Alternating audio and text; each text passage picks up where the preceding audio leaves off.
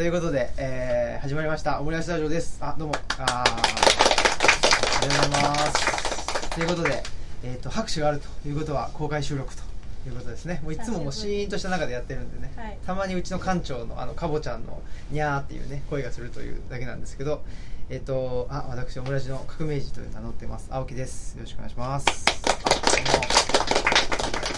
マスク P です。はい。よろしくお願いします。マスク P っていうのを名乗ってやってるんですね。P っていうのはねあのもう女性はみんみんなプロデューサーだというので P をねあの女性だったらね P つけてたんですよ。はい。そんなことでえっ、と今日はねえー尾鷲市あ三重県尾鷲市の久喜町にある、えー、トンガ坂文庫さんにねお越しお越しじゃないな あのーお邪魔してお邪魔して。お越しくださいました。ありがとうございま。す。ね それ言ってほしかったっはい、すいません。えー、いえい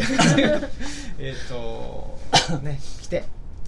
公開収録というのをさせていただいているということで、えー、トンガ坂文庫といえばこのお二人ということでどどっちからがいいですかね？じゃあはい。あじゃあ、えっ、と、トンガ坂文庫飯田しっぺの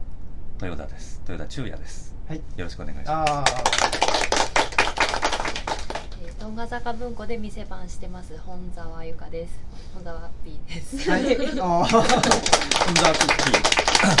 田はい。ということでねそれとあのオーディエンスの方々ね約100名ということで。すいません。そうですね、えーね、そんなことで、トンガ。ですね。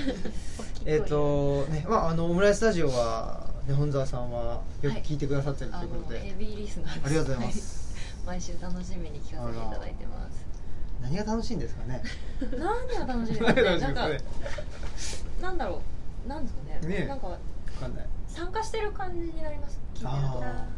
でなんかあ分かる分かるっていう共感も多いですしあのうん面白いです毎回なんかいろんな話されてゲストもよく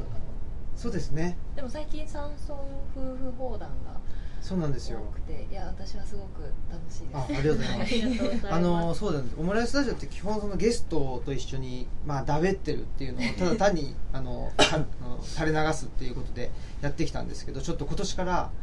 ちょっとね一生懸命喋ろうかなと思って。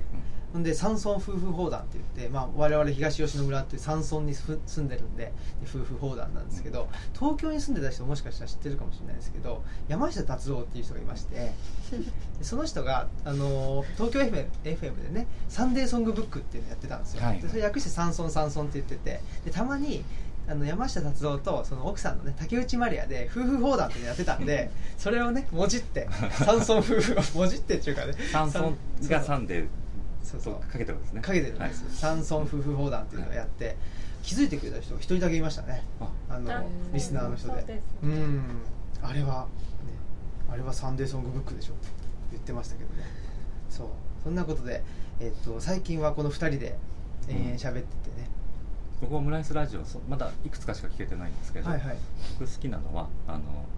最近あのゆかちゃんと本沢 P とははい。あの新平イズムっていうふうに勝手に呼んでるんですけど ダジャレがはいはい。あダジャレ？ダジャレを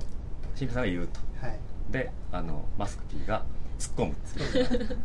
冷たく突っ込むっていう。それがすごく楽しくて。ありがとうございます。であのルチャリブロもそうですけど基本的にダジャレで動いてるそうなんですよね。ルチャリブレと、うんルチャリブレ好きだなと思っててやっぱりミルマスカラスすごいとかねトペコンヒーローだなとかねいろいろ考えてたんですけどあ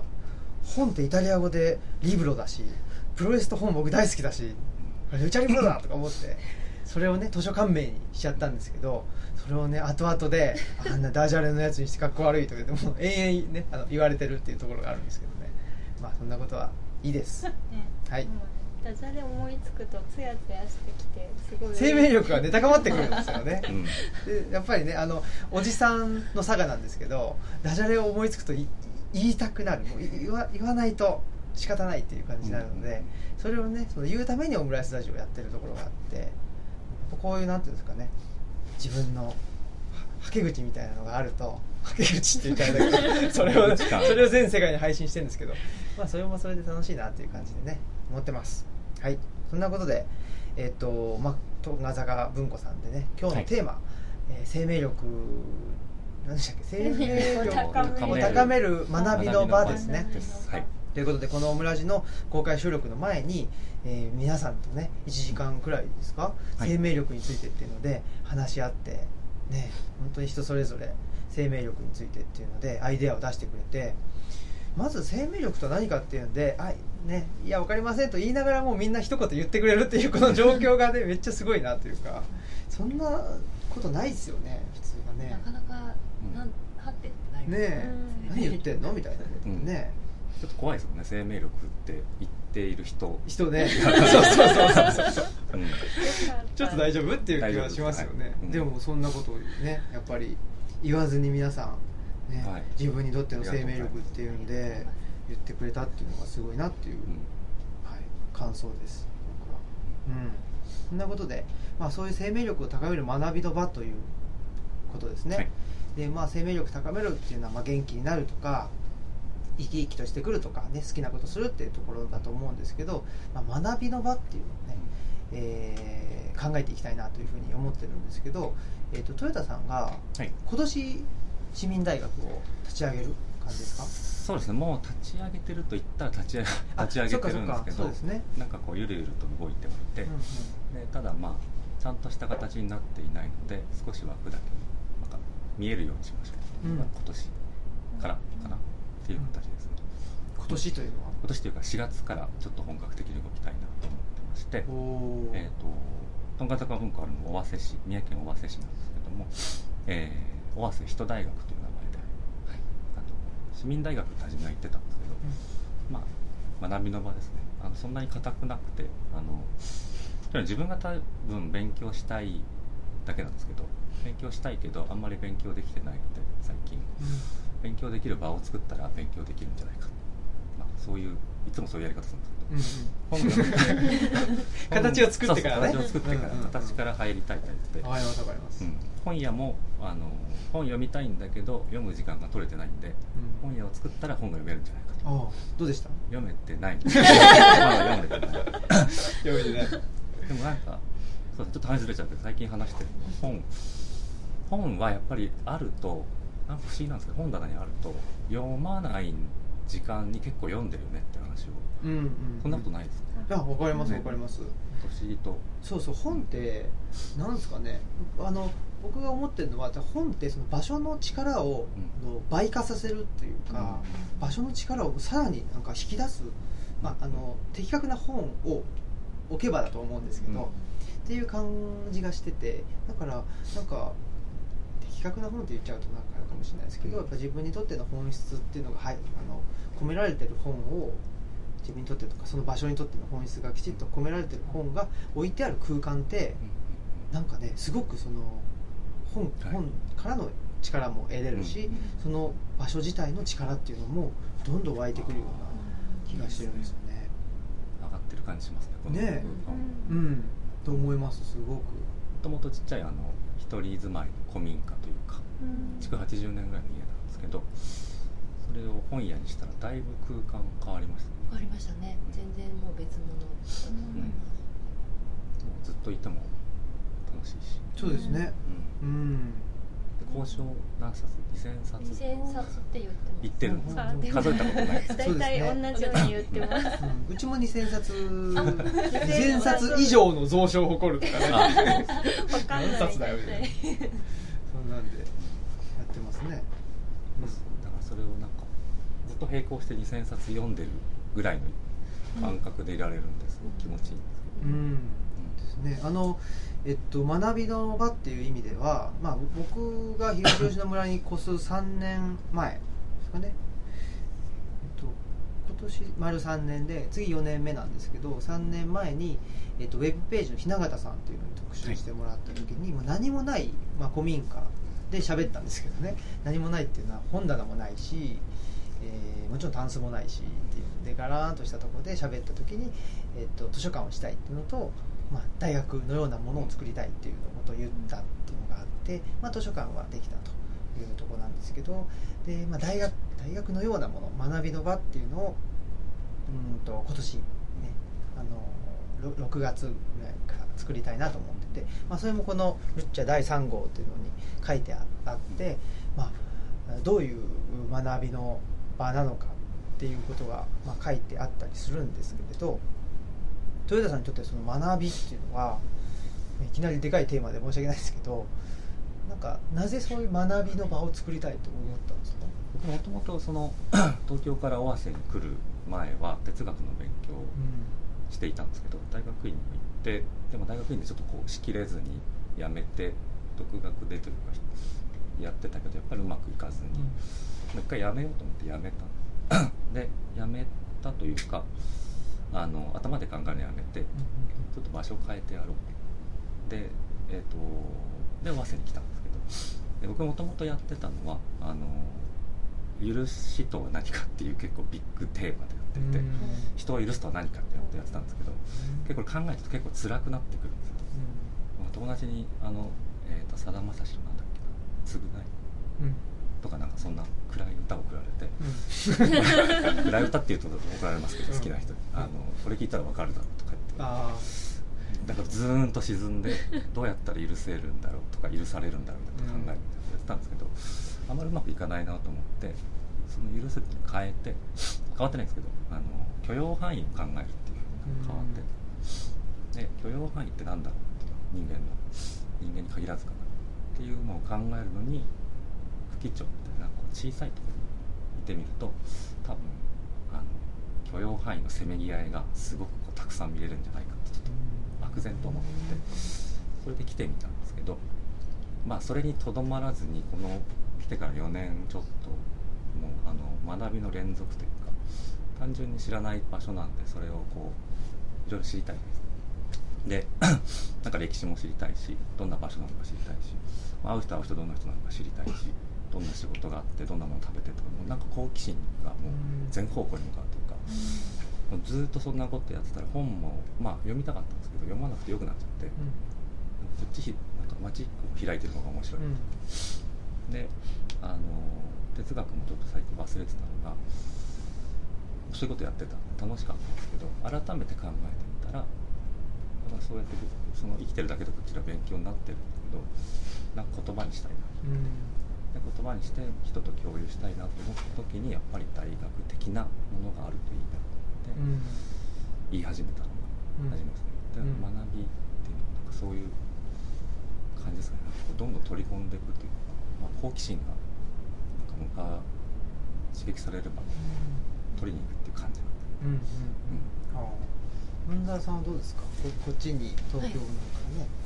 東京ですよね。東京に住んでました、出身長野なんですけど、えっと、大学から10年ぐらい東京にいてで2年前ぐらいに、えっと、空気町に引っ越してきたんですけど学び、うん、学びについてとか考えたこととかあります？学び。でも本当にこっち来てそれこそ毎日学びの連続で向こうにいた時に通用してた常識が本当に通用しないことがもう多々あるわけですよ、で日々。でなんかそういうのも学びだしあとはえっ、ー、と都会ってほん人がたくさんいるのである分野に興味があるとその分野に興味がある人がたくさんいるからそこでもう完結しちゃうんですよ、人間関係が。で楽しいし同じ言葉で話せるから。でもこっちに来るとそういうわけにいかなくて例えばなんかこのことがすごく好きなんだけどなんか同じことを興味持ってる人なんてまあまあいなくて、うん、ってなると今まであんまり関わらなかったような方たちとも交流が生まれていってそうすると自分の世界がなんていうかどんどん広がっていって、うん、あこういうことしてる人がいるこういう世界があるんだっていうのが広がっていくことがなんか私にとってすごい学びでで本屋も、えーと、去年の7月末にオープンして、えーと、実は私本屋やりたいなんて思ったこと全然なかったんですけど やる やることになってで正直あの怒られそうなんですけど本について結構素人なんです図書館とか本屋で働いたこともないし本は好きだし本屋さんも好きで行ったり読んだりはもちろんするんですけど絶対量が多分全然足りてなくて。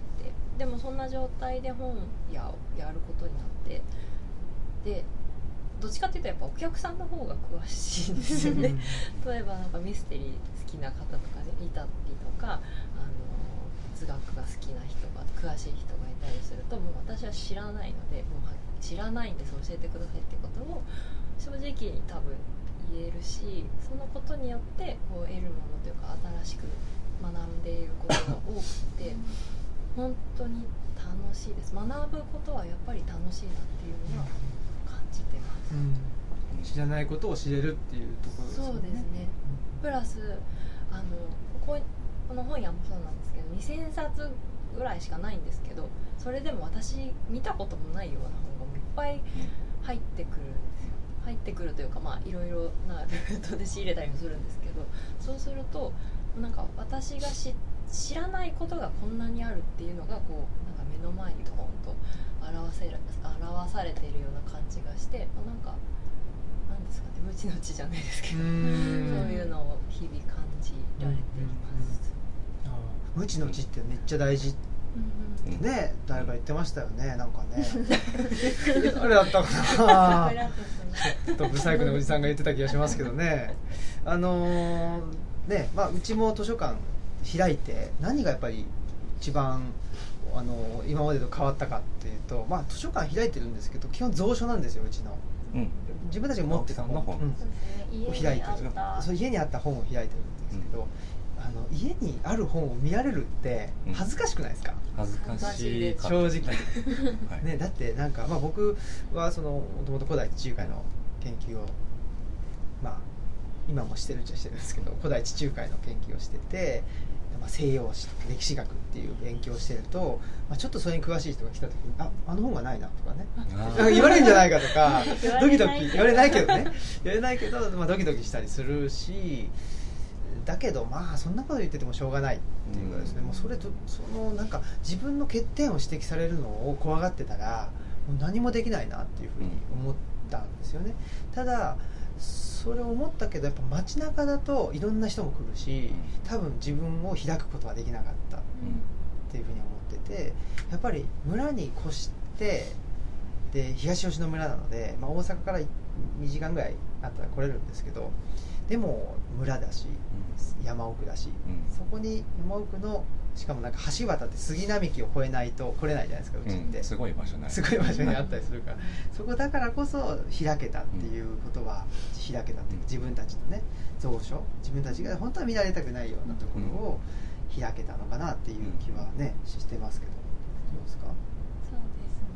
ですね、でこう最近はもうその恥ずかしいっていうのはもう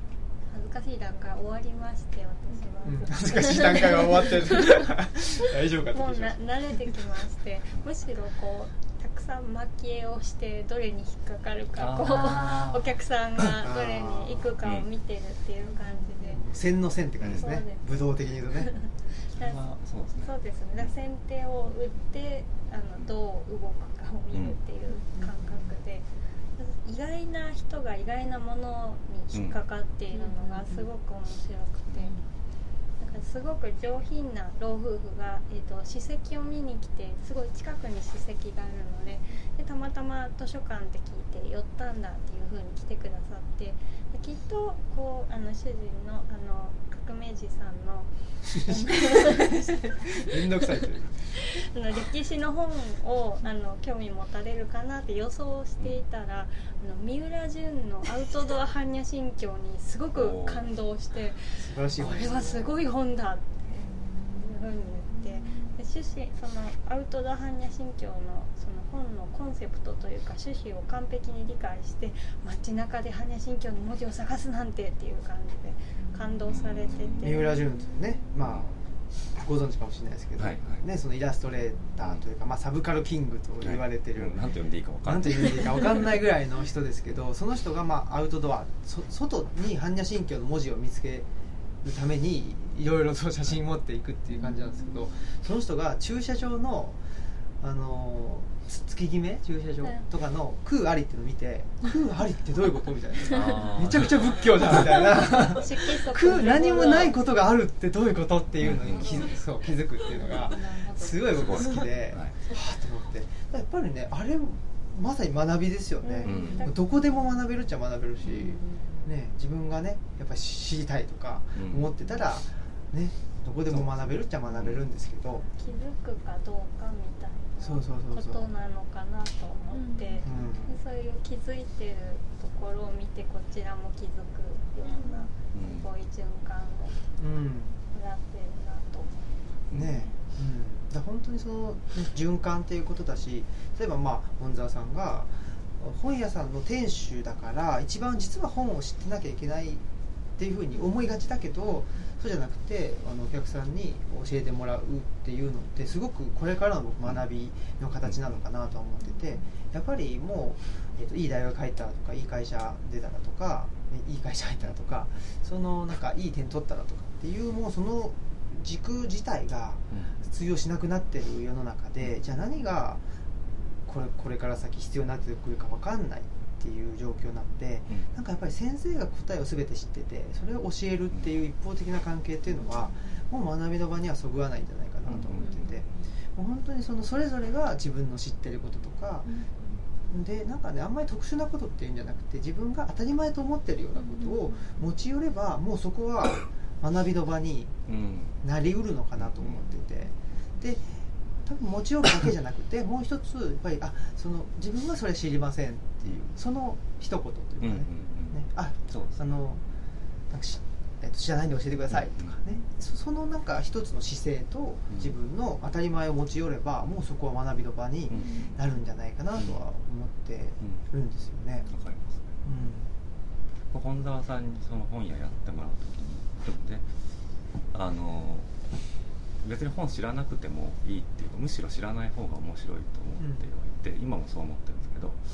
そう思ったのは自分があのそれとは別にね本屋とは別に久喜町というところで町の食堂を町の皆さんとやってるんですけど魚を使った食堂、うん。ラババという名前で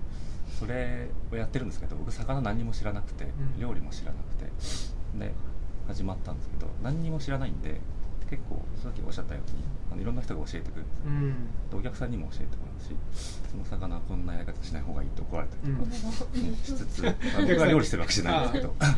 とかっていうのがあってなんか違ってる方がかえってあの面白いなっていうのとあと学ぶっていうのはなんかこう結構なんか気づいたら学んでたみたいなことが多くてやっぱりで3年4年間いるんですけど3年間全くお魚をさばくっていう練習ほとんどしなかったんですけど、へえ4年目ぐらいに入ってあのやらなやらざるを得ない状況になりまして魚さばき始めたんです。そしたらなんかできるんですね意外と。あれできるみたいな。あんなにできなかったのに。なんかできるみたいになってて。だからずっと見てたりとか、まあ、聞いたりとかしてたんで入ってたんだろうなと思うんですけどそれでもやっぱこうなんか知ろうって気はあったんで入ってたっていうのはありつつなんかそういう場があったんでううん、僕もそれもすごく学びで大事だなと思ってて、その場所に身を置くっていうことってすごい大事と思ってるんですよね。なんかなんだろうな。うん。すごくまあフラットでなんかガラス張りでなんかなんていうんですかパーテーションがないようなうん。なんか机の方がうん。なんかバリアフリーでユニバーサルデザインでいいっていう感じになってるじゃないですか都会ではね。でも、うん、なんかそういうことじゃなくってうん。バリアがその人と人とつなぐことにもなる。なんかできないっていうことであじゃあやりましょうかみたいな、うん。そのきっかけにもなるしとかね。やっぱし、まあ、尾鷲もそう尾鷲とかここの茎もそうですけど、うん。東吉野もそうですけどものすごい不便なところ。不便だからこそなんか人と人とがあの交わったりとかそういうあのあやりましょうか？とか、うん。あありがとうございますって言ってくれるようななんかえっとなんて言ったのかな？のりしろっていうかね、まあ、とあの取り付く島っていうふうにね、僕の師匠の内田先生は言いますけど、うん。そういうようなものが残されてる気がしてて、もうなんか街だとねあのあなんかスマホあるしパソコンあんだからな分かんないこと全部、うん。ねあの、Google 先生に聞きなとかね、なんか全部全部自己責任っていうのになってしまっててそれってすごくうん何かなんかねあのフェアなような気がするけども実はなんかすごくアンフェアっていうかね、うん、だってパソコン持ってなかったりとか、ねなんかその最初の状況によってだいぶその条件が変わってくるじゃないですか、うん。人によって、はい。なんかそうじゃそそれにもかかわらずなんかフラットだとフェアでしょとかね、うん。ユニバーサルデザインってフェアでしょっていうふうに言われてしまってるっていうのがあってはそういうところの学びではなくてやっぱりちょっとあの不便なところに学びの場を作る。うん。それってそこにしか成立しない学びの場ができるからやっぱりとってもあの魅力的に感じるのかなと思うんですよね。だから結構あの教えるとかなんか教えてもらうとか全然すぐ逆転するし、うんすぐ入れ替わります、食堂あのアババっていうお店もあのお客さんがカウンターのこっち側に入ってくると結構ザラにあってあの営業中はそんなないですけどあのイベントとかの時は俺もそっち入るとか言ってお酒出し始めたりとか。で本屋もまあカウンターの向こうには行かないんですけど結構入れ替わりですね。そうそう。だからそれが面白いなと思ってて、合わせ人大学っていうのも教えてもらうこともあれば、まあ、教えることも当然あるし、うん。そんなになんか硬くならずにすぐ入れ替わるみたいなのが面白いなと思っていて、そうですよね。だからなんか学びとか言った時に、ね、教える教えられる側っていうのをすごくガチッと関係づけるというよりも学び合ううん。場所みたいな。うん。とかね、そうしたら多分もう、まあ、すでに例えばこういう場所であったりとか、そのね、えー、と会場にする会場こあの古民家、君がはい、ねやっぱりそうその古民家を持ってる歴史性っていうのも、もうやっぱり必然的に影響し合ってくるんで、もうそれはこっちがね何かあのカリキュラムとかいろいろ考えたりとか、うん。うんと理念はこうだとかねいろいろ、うん、考えたりしなくてもやっぱり自然と出てくるところなのかなっていう気はしてますけどね。人大の会場はい。キャンパスというか。キャンパスまあいろいろなんですけどみんなに今おっしゃっていただいた、うん。あの土井見せ亭っていう小笠の文化財で始まると思うんですけどそこなんか大きい庭があったりしてなんか家家もすごくいいんですけど庭もいいなとかうん。縁側がすごくいいなとかなんかいろんな場所でできるのがいいなと思っていて小笠と海もありますよね。そういうとこでできるようにしたいなっていうのはあります、うん。うちもね川がすぐもう。徒歩数歩でもう川なので夏に暑すぎ去年暑すぎてクーラーもあの閲覧室にはなかったのでそこであのトークイベントやるって言ったけどこれ人が集まったら誰か死ぬぞっていうことになりまして暑かったですねで川に降りてもう足を浸しながらなんなら全身浸してる、ね、子とかもいながら、川辺でやったらあのテーマが戦争だったんですけれどすごい重いテーマだけど戦前からそうそう戦前の日常かかららえっと民主主義じえ自由自由と民主について考えるっていう。っていう。そうそうそうでもそこまでこうずしんってならずにね。そうですね。う。ん。そうで川は流れてる。もちろんね。川だから流れてるからでもこんな置いてうん。ここにね、あマイクとか。マイクとか置い。いて喋るんで、川の流れる音に負けないように大きな声であ「戦前のドイツはあいいですね。ワイマール憲法が!」とか言ってすごいでかい声言っていややっぱりやっぱりルターの宗教改革がありますよねみたいな大きな声出して。でも足冷たいですそうそうそうそうちょっと冷たくてね気持ちよかったですけど、うん、なんかそういうのもすごい面白いというかねうん。やっぱりそこそういう場でしかね成立しないっていうかね。多分だからその哲学もそうなんですけどどんな学問でも東京でやっ同じことやっててもあのこっちに来たら全然違うこと言う人とかいると思ってて、うんうんうん。それが見てみたいなと思っていろんな人呼びたいなともありますし、そうですね、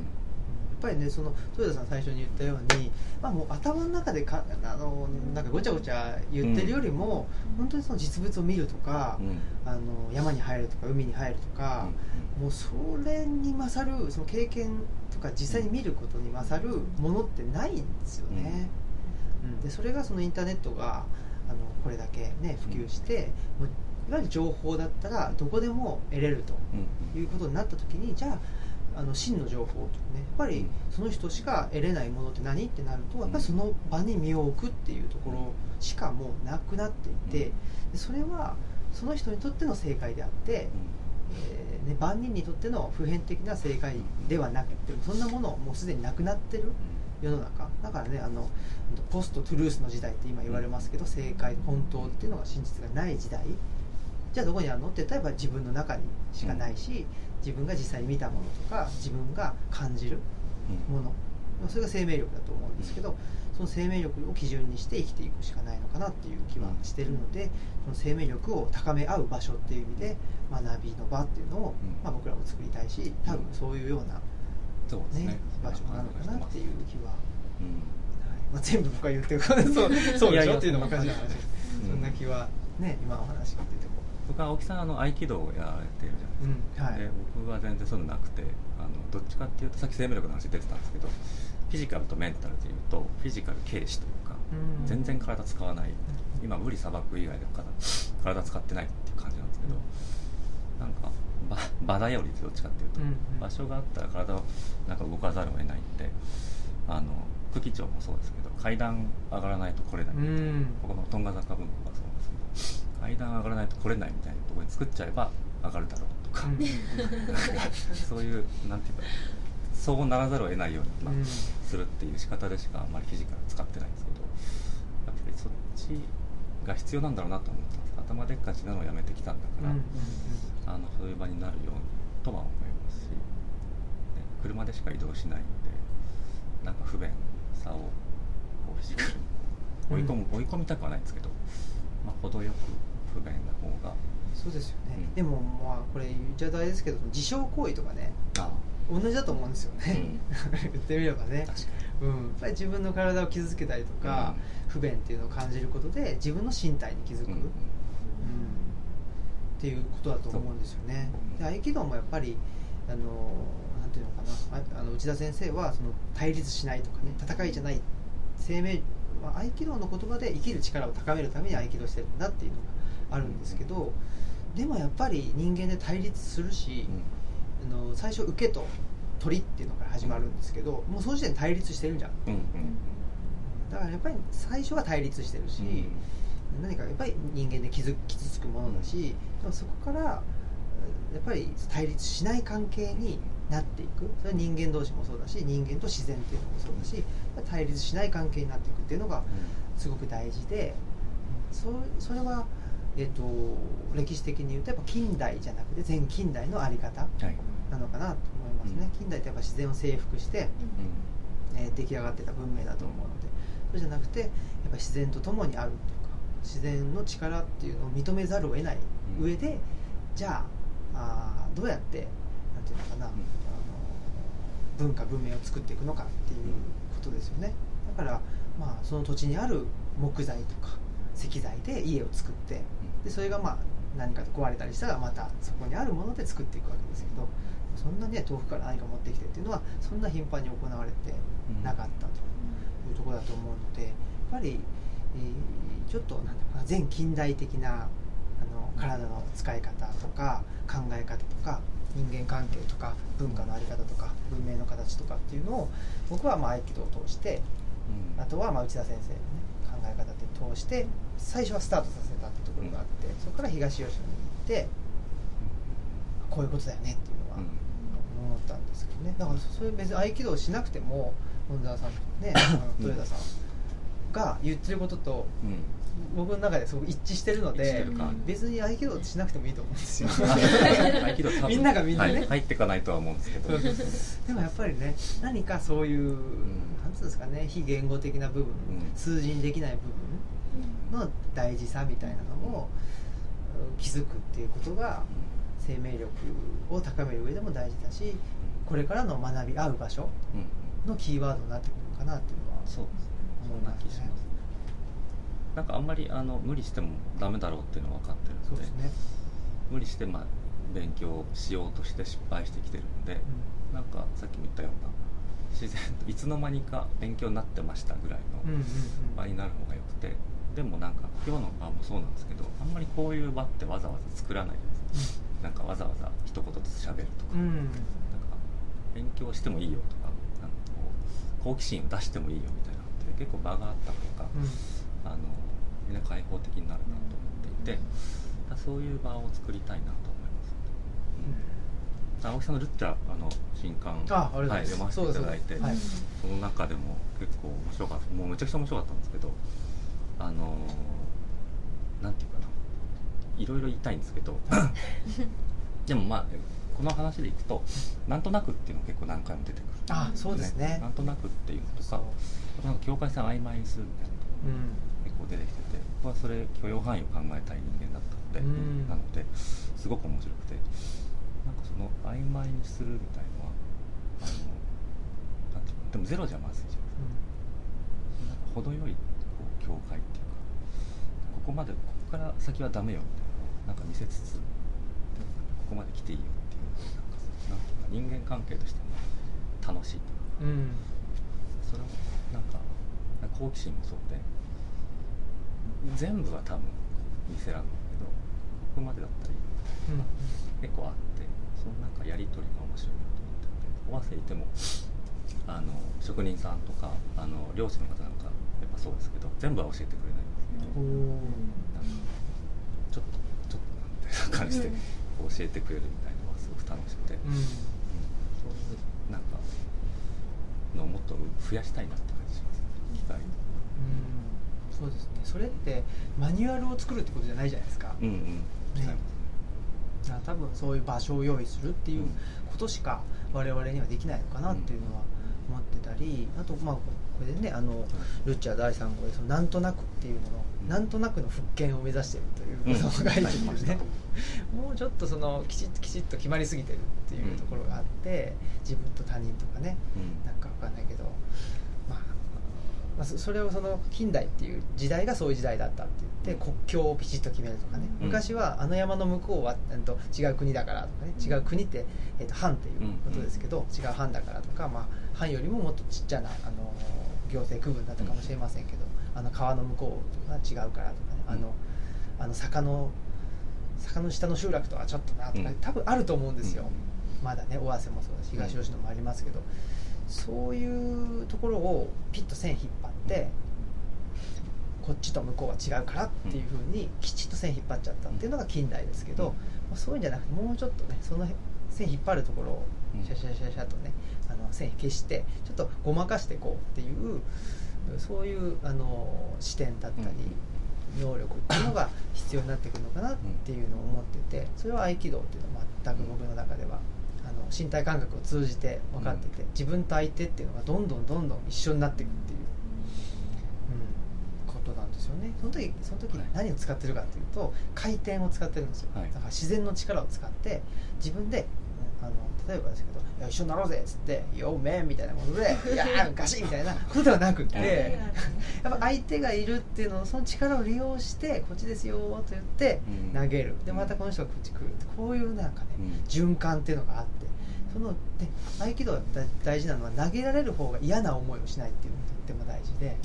気持ちよく投げられる。そうなんですそうするとまた気持ちよ気持ちいいから、うんうん。あなんか取りに来てくれる、でうん。これでね循環してくるこれが対立しないっていう意味なんですよ、うんうんうん。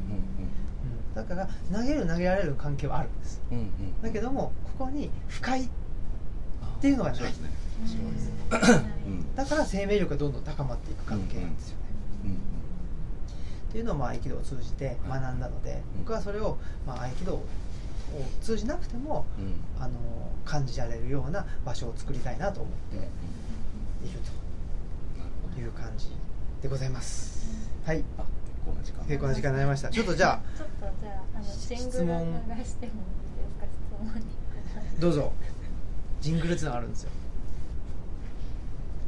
各町の小さな路地、トンカ坂に佇む小さな古本屋、トンカ坂文庫。恐怖しか感じないですよね。文ヶ坂文庫になっちゃってますね。文庫？文庫ですねはい。ということでえっとじゃあね我々でちょっと喋ったんで、ね、はい。もし、まあ、音声入ってもいいよという方で何かねまあ感想でもいいですし質問でもいいですしなんか自分はこんなこと考えてるけどみたいなことをねちょっとみんなとシェアしてくれるような方がいらっしゃったら何でも何でもいいです。いかがでしょう？なんか俺も話あっちゃこっちって必死に考えてる感じですね。消化しようとしますね青木さんの話をいやいやいや。どうですかね。合気道を始めたきっかけというのは何なんですか？あありがとうございます。合気道を始めたきっかけは内田達先生ですね。あの僕の師匠の内田先生の本を読んで、はい、で本読んであ面白いなと思って。でどこに面白いのかって感じたかっていうとなんかね愛愛対立するもの矛盾するものを矛盾させないっていう。か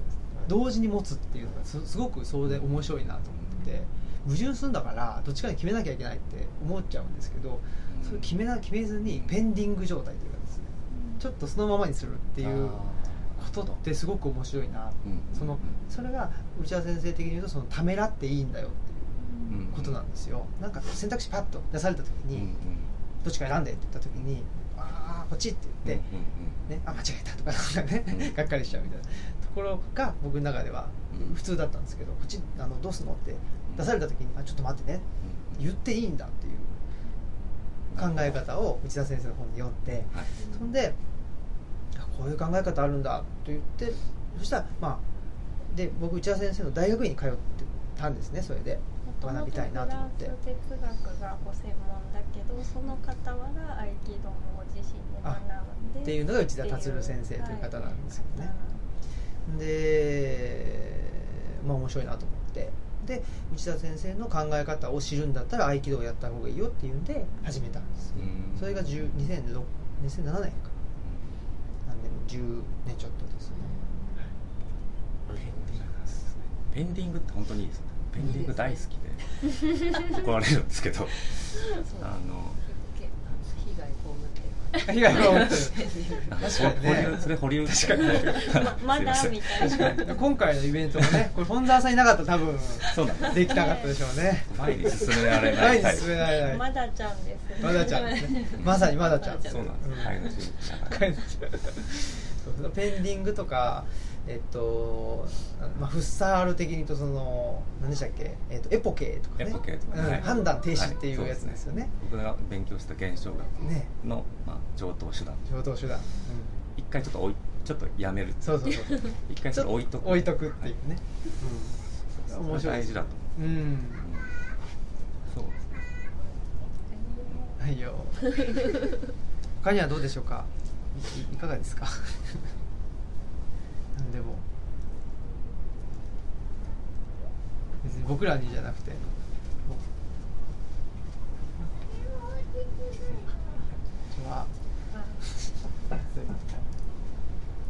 んにちは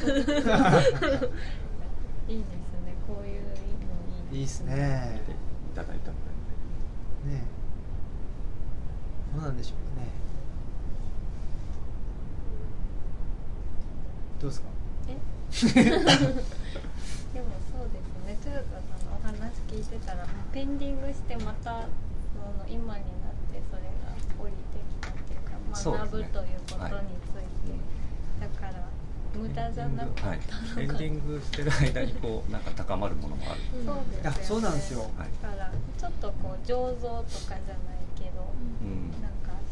ねそうそうあのーえっ、と味噌とか、はいねビールとか、はい。ああいう酵酵母じゃないわ、まあ、醸造か、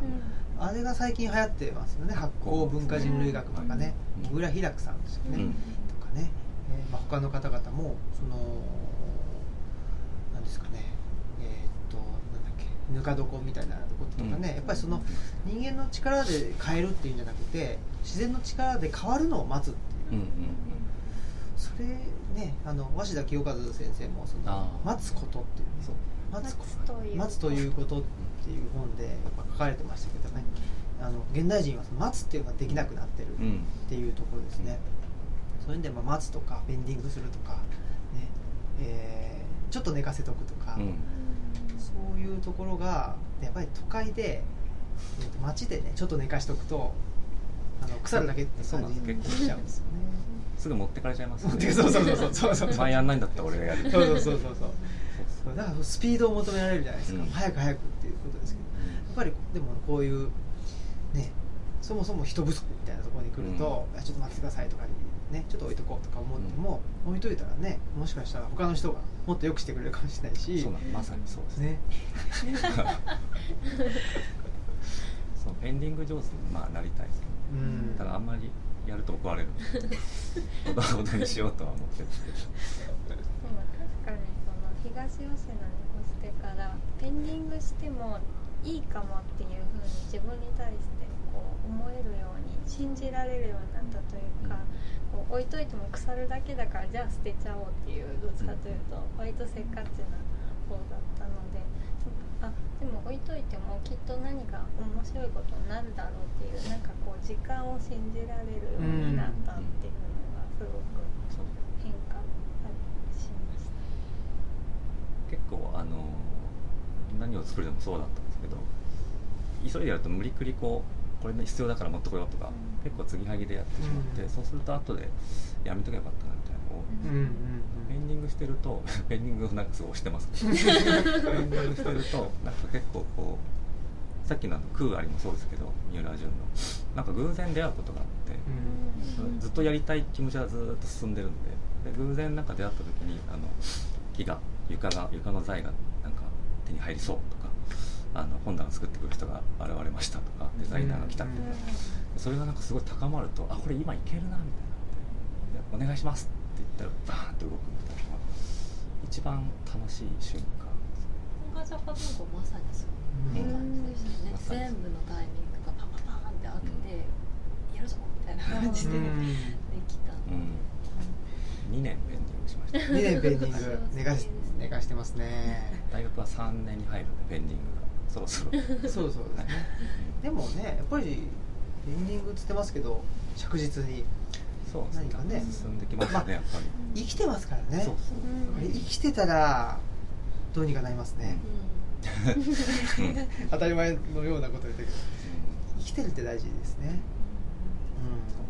思いますし。今日何回も出ましたけど生命力やっぱ上がり下がりそうですね。あるのは OK っていう。もちろんそうですよね。一定の生命力って危ないですよ、うん。うん、僕やっぱし仕事場でね見てて問題ないように見える人って一番危ないっていうか、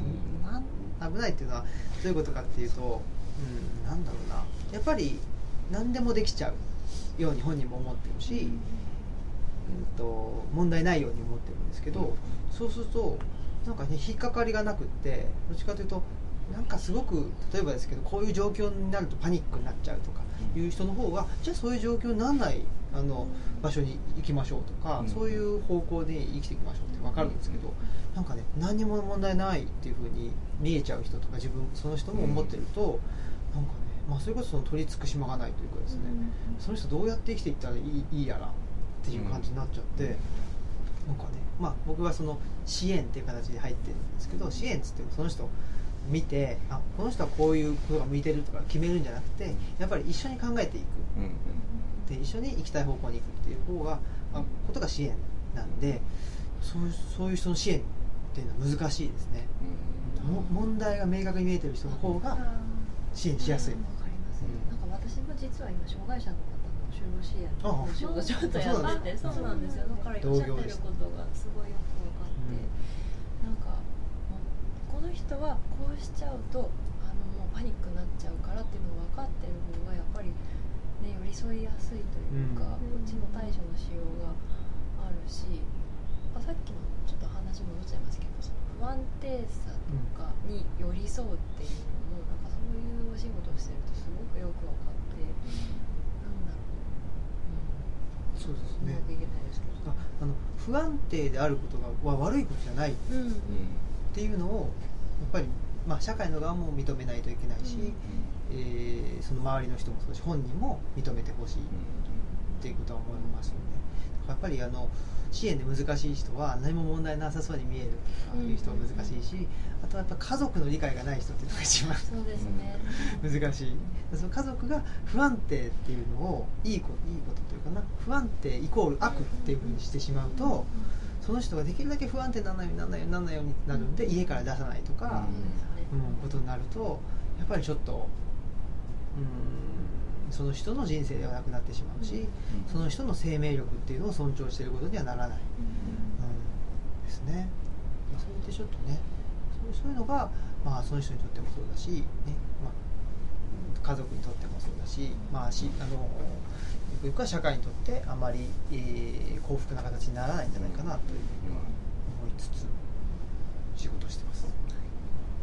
ルッチャ新刊読んでずっと思ってたのはそういう感じでしたまあ、かっちり決めたら決めるだけではダメっていうか、うん。ですねであのすいません。もう時間ですけど最後にあのその、ね、不安定と自分自分の中の不安定に向き合うっていうのってあのえ北海道にあるベテルの家っていうのがあって精神障害の方々がいらっしゃる。そこの当事者研究っていうのがあるんですよ、その不安定さが爆発する時ってあるわけですよねで爆発しちゃった時に「あ爆発した」って言って「危ない危ない」とかね「ちょっとしっかりして」とか言って押さえつけるんじゃなくて「あ爆発しちゃった」なんで爆発したのかなとかうんうんそれを自分で自分のことを研究するっていうし姿勢。それがやっぱりすごく面白くって、うん。うん。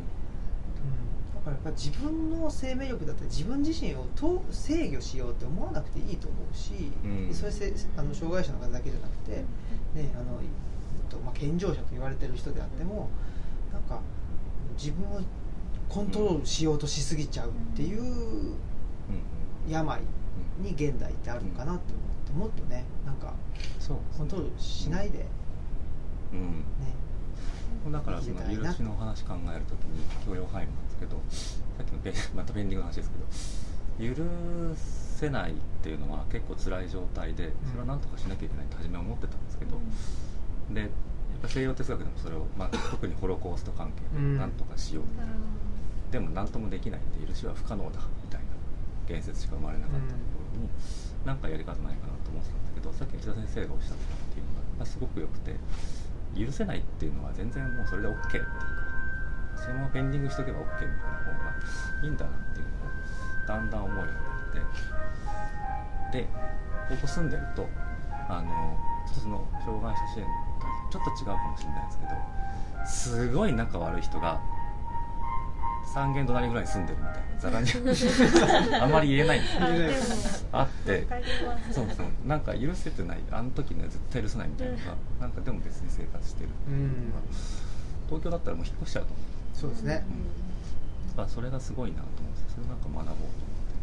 と思って 感じがしていや。そのやり方なんだろうみたいあーそれがね歴史なんですよ、うん、まさに、ああなるほど、うん、でそれが歴史っていうのはそれが血縁であり遅縁であるうん。それが続いてるっていうのが歴史だし、うんやっぱり人間の、まあ、いわゆる共同体コミュニティってものだし、それが色濃く残ってるのが村であってあうん。ったり、そう。うんまあ、こういうね、うん。えーまあ、漁村もそうだし山村もそうですけど、ねえ、だからそれっていうのがまあなんていうかな負の遺産となると部落とか、ね、そういうことになるしぱりねえっとあそこの坂降りたところの家には行っちゃいけないよとかねあの集落には行っちゃいけないとか、うん。そういう、まあ、ちょっと差別的なあの怨恨を生むわけですけど一方で、まあ、町でねうん。すごく合理的に生きてきた人間からするとそういうちょっと不合理というかね、えーその人間のなんか坂頭ではあの理解できないようなものが残ってるこういう地方っていうのは魅力的に見えるというところもあるのかなとは思いますね。かえってなんかスキルの高いくも見えるとうん思います、うん上手にやるんだなそうそうそうそうそうそう。やっぱずっとでもそのあの人は嫌だあの人嫌だって多分思ってなくて、うん多分またペンディングなのかなって思う、それが上手にできてるのかな、だから能役者さんの話を多分内田先生から聞いたと思うんですけどあの人あんまり上手じゃないなって言って来世で上手くなるよとか言ってそれで済むらしくて それぐらい長く取っとけばじゃああの自分の3代後ぐらいでは仲良くしとるかもしれへんわっていうペンディングって考えたら割とそこまでいつも憎んでるっていうわけでは実はないのかなって思いうん、ますね。ということで、まあ、時間になりましたのであエンディングテーマを流しつつ。はい。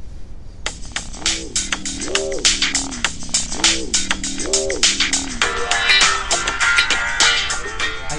そんなことでえっ、と尾鷲のね久喜町にあるエンディングはこういう感じなんですそうそうエンディングはこういう感じでこれも手動でやってきましたなるほど。そうそうそう。まあね、トンガ坂文子さんで、えー収録させてもらってるね、公開収録ですけど、あの、今日何曜日でしたっけ？土曜日か。土曜日で日月。来週の水曜日にはもう、あの、配信しますので、